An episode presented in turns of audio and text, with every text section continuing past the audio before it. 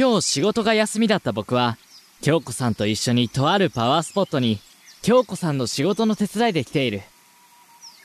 それにしても、なんと神秘的なところなんだろう。ひでちゃん、ちょっと何してるの？あ、待ってくださいよ、京子さんもう、置いていくわよ。そんな僕は京子さんと違って二人分の荷物を持ってるんだからそんなにどんどん進まれてもついていけないですよ。本当に。何？何か言った？よし撮影完了。やっと終わった。さすが人気のパワースポットね。平日だというのにこんなにたくさんの人が来てるなんて。そうですね。あそうだひでちゃん。せっかくだから最後に記念撮影してあげる。ああはい。じゃあ荷物置いてそこら辺に立ってみて。よいしょっと。えっ、ー、とこの辺ですか？うん。もう少し後ろかな。後ろ？この辺ですか？あそれでもうちょっと右。み右と。そうそう。じゃあ動かないで。撮るわよ。はいチーズ。あもうちょっとひでちゃん下向いちゃダメじゃないああいやあメールが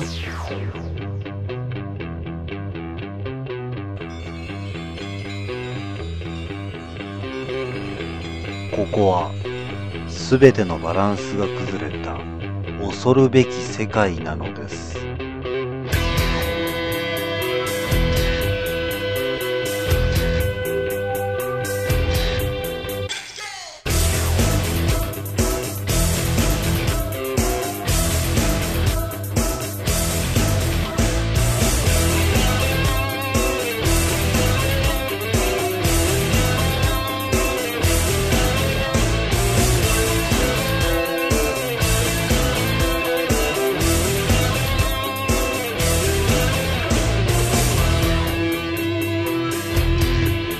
このポッドキャストの世界の中では、あなたの耳はあなたの体を離れて、この不思議な時間の中に入っていくのです。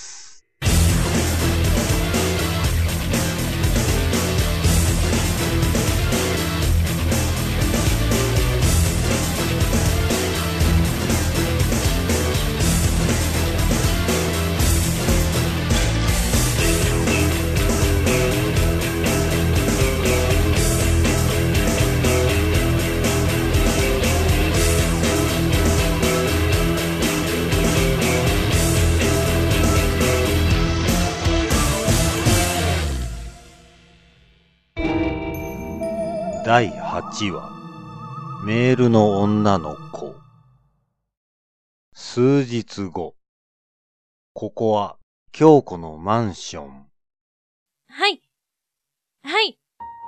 そうですか。ありがとうございます。いえこちらこそ。はい。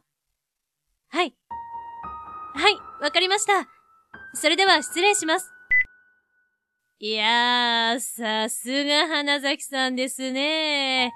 いい仕事をしてますよ。だって、やったねそれじゃあ、とりあえず、祝杯祝杯っと。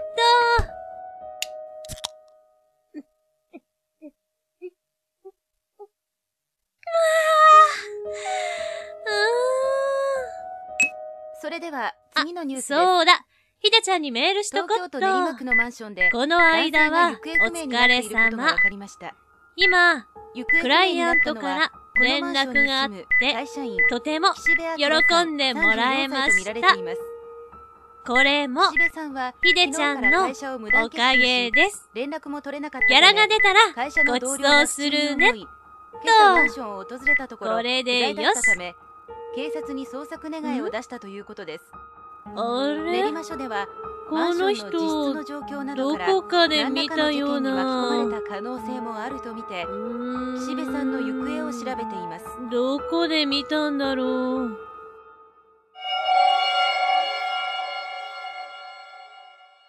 その頃 FM 秋葉では。んあ京子さんからだ。何何おお。どうしたんだ小林携帯見ながらニヤニヤしてあ、あてつ先輩。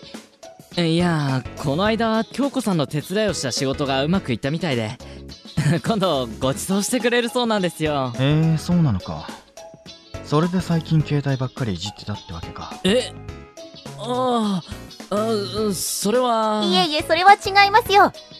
明智先輩、え小林先輩はあ、秋吉さん？少し前に、偶然知り合った女の子と、メールのやり取りをしてるんですよ。へえそそうなのか小林？あーはい。まあ、いろいろと相談相手になってあげてるみたいですよ。ああのね、秋吉さん。だって、本当のことじゃないですか。ま、まあ、そうだけど。小林女の子に優しいの構わないが仕事中なんだからまあほどほどにな はい。そして翌日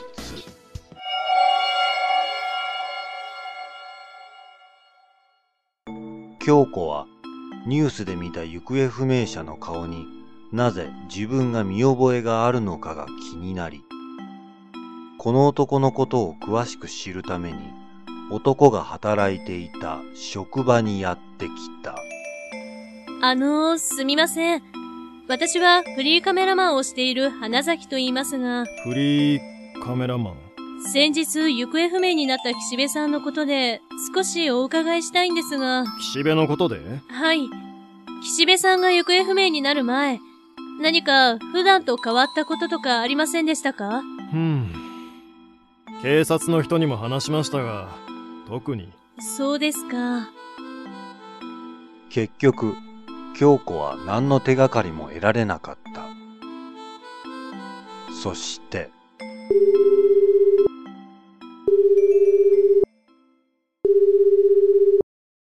はい。あ、りゅうちゃん？京子かどうしたんだ？実は、昨日ニュースでやってた行方不明事件のことをちょっと調べてるのよ。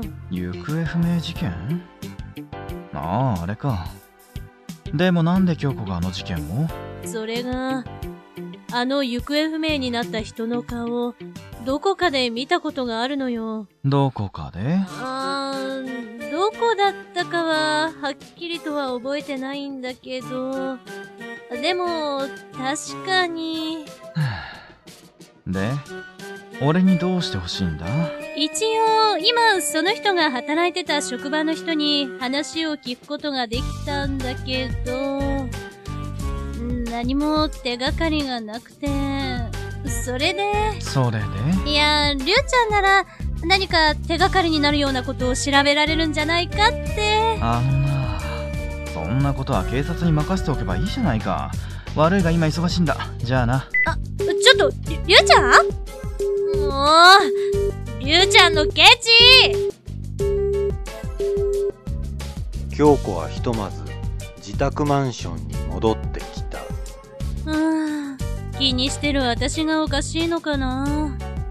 あー、でもなんか気になるのよね。とりあえず、事件の続報が出てないか、ネットのニュースでも見て。ん？これは、別の行方不明事件？え？そんな、ど、どういうこと？この行方不明になった人の顔も、どこかで。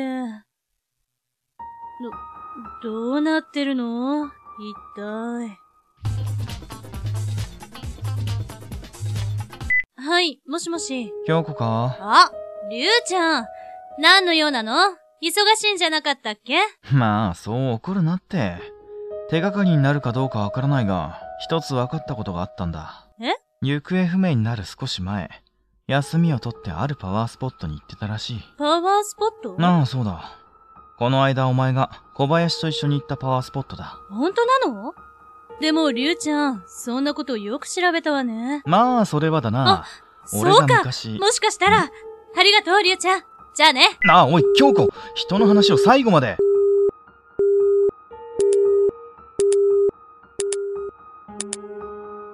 あのパワースポットで会ってたのなら、もしかしたら写真に写ってるかも。あ、あったこれだわでも、これって。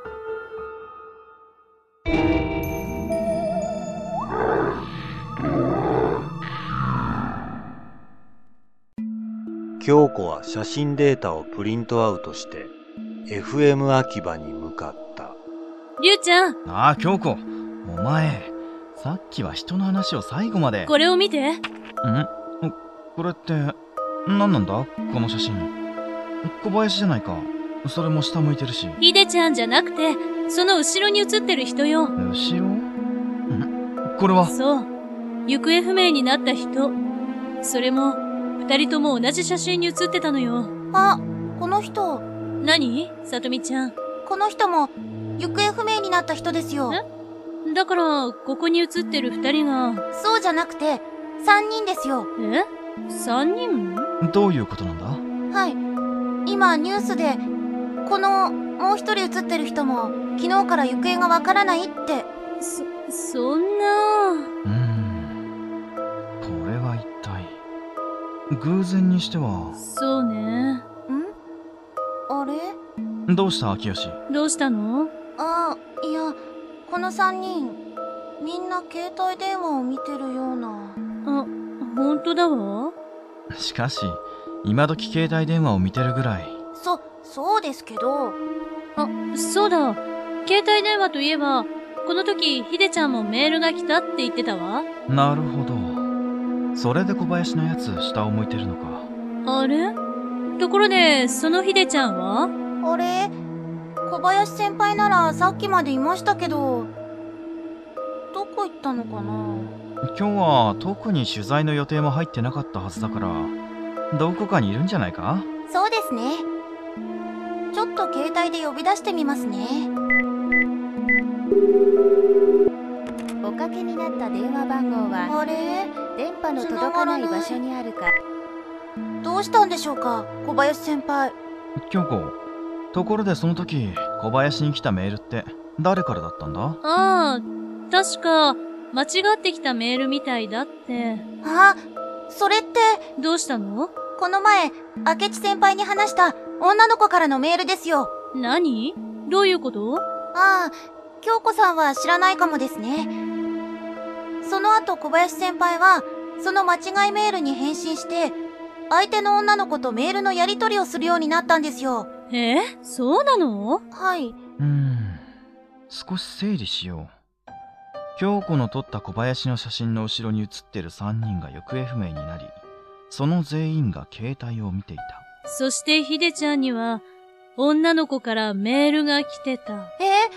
それってもしかして小林先輩も、いやまだそれだけで行方不明だと結論付けるのはもしかするとそのメールのやり取りをしていた女の子が何かを知っているかもしれないなそうかもね。でも、どうやってその女の子のことを調べるの？それなら秋吉が知ってるかもだえ？そ、そうなの？さとみちゃん。秋吉は小林がメールを書いてる時にちょっかいを出していたからなもう、明智先輩、変な言い方しないでくださいよ。私は、ただ、小林先輩が返信する内容に困ってたから、アドバイスしてただけです。じゃあ、さとみちゃん、何か知ってることはない？女の子の名前とか。うん、名前は知らないです。多分、小林先輩も知らなかったんじゃないかな。そうなんだ。あ、でも、どこかの病院にずっと入院してるみたいですよ。病院？はい。どこの病院かはわかりませんが。あ、そういえば、病院から見える景色なら、メールで見たことがあります。それよ。もしかしたら、その景色から病院の場所が特定できるかもしれないわ。あ、そっか。そうですね。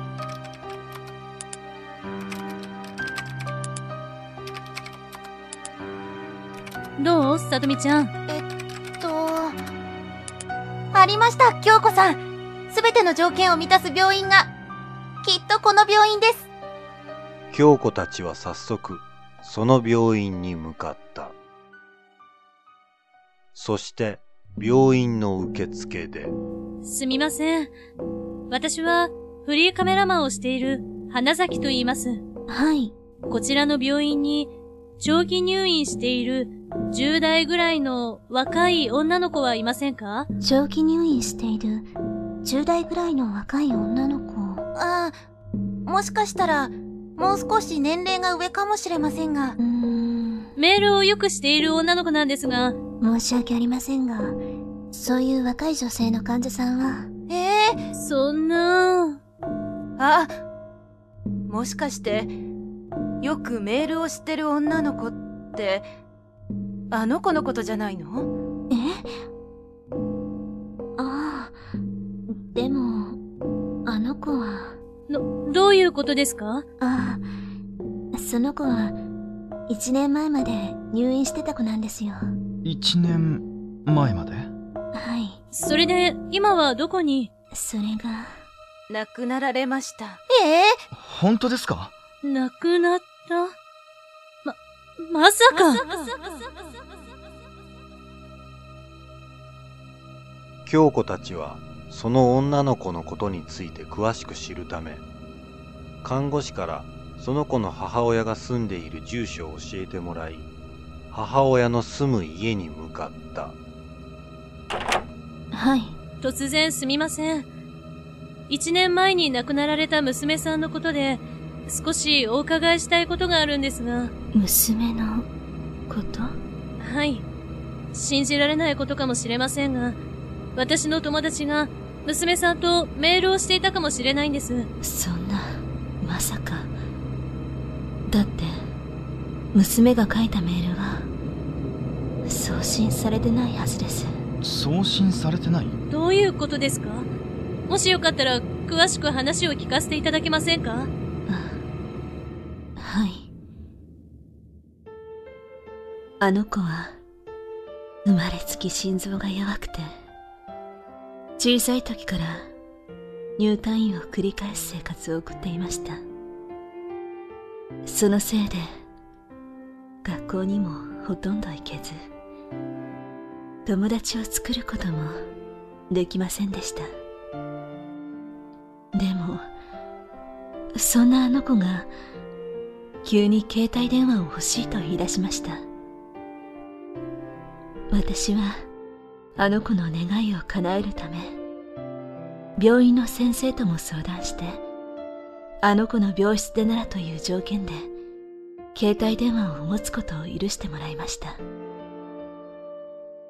その日から、あの子は、嬉しそうに、携帯でメールを書くようになりました。もちろん、送る相手がいるわけでもなく、送信されないメールです。それでも、あの子は、毎日メールを書き続けました。そして、それから数週間後、あの子は、安らかに息を引き取りました。今思えば、あの子は自分の死が近づいていたことが分かっていたのかもしれません。死ぬ前にメールを書くことで少しでも思い出を自分が生きていた証を作りたかったんじゃないかと思えたんですだから私にとってその携帯電話はあの子の思い出がいっぱい詰まった形見だと思ってます。今でもその携帯電話を見るとあの子が嬉しそうにメールを書いていた光景が目に浮かびます。そ、そんなことが。そうでしたかよかったら、その携帯電話を見せていただけませんか？はい。しばらくして。これがあの子の携帯電話です。お借りします。電源を入れて、メールを見させてもらっていいですか？はい。どうぞ。充電はしてありますので。わあ本当だ送信されてないメールがたくさんありますねそうね。どうしたんですか？受信ボックスにもたくさんメールがあるのよ。そそんなまさか本当です。あこのメールっあ小林先輩からだて、それだけじゃないわ。あの行方不明になった3人からのメールもあるわ。どういうことですか？この携帯は充電していましたが電源はずっと入れてなかったはずです。ほ本当ですか？見て、どうした京子？ひでちゃんからの最後のメールを受信したのは、今日の昼頃。あそれって小林先輩がいなくなった時間じゃないですか？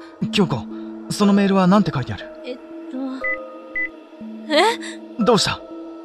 じゃあ、これから、会いに行く？何？これから会いに行くって。ちょっと待って。もしかしたら、やっぱり。何がやっぱりなんですか？見て。他の3人からの最後のメールも、会いに行くで終わってるのよ。え？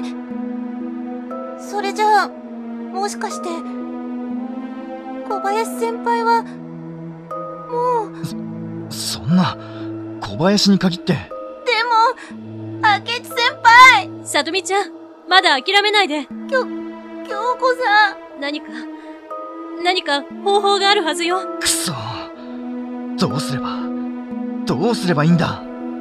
そうだわ。何か思いついたのか？京子。ええ、もしかしたら、京子さん何してるんですか？返信よ。このひでちゃんから来た最後のメールに、会いに来ないでって返信するの。えでも今までコールしても。そうか。もしかしたらこの携帯電話なら。そう。この携帯電話は電源が入ってなくても、ひでちゃんたちからのメールを受信していた。だから、もしかしたら、お願い、ひでちゃんに届いて。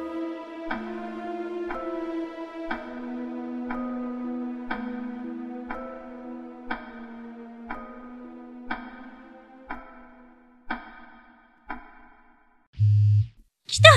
ひでちゃんからよ。やったー！でかしたぞ京子。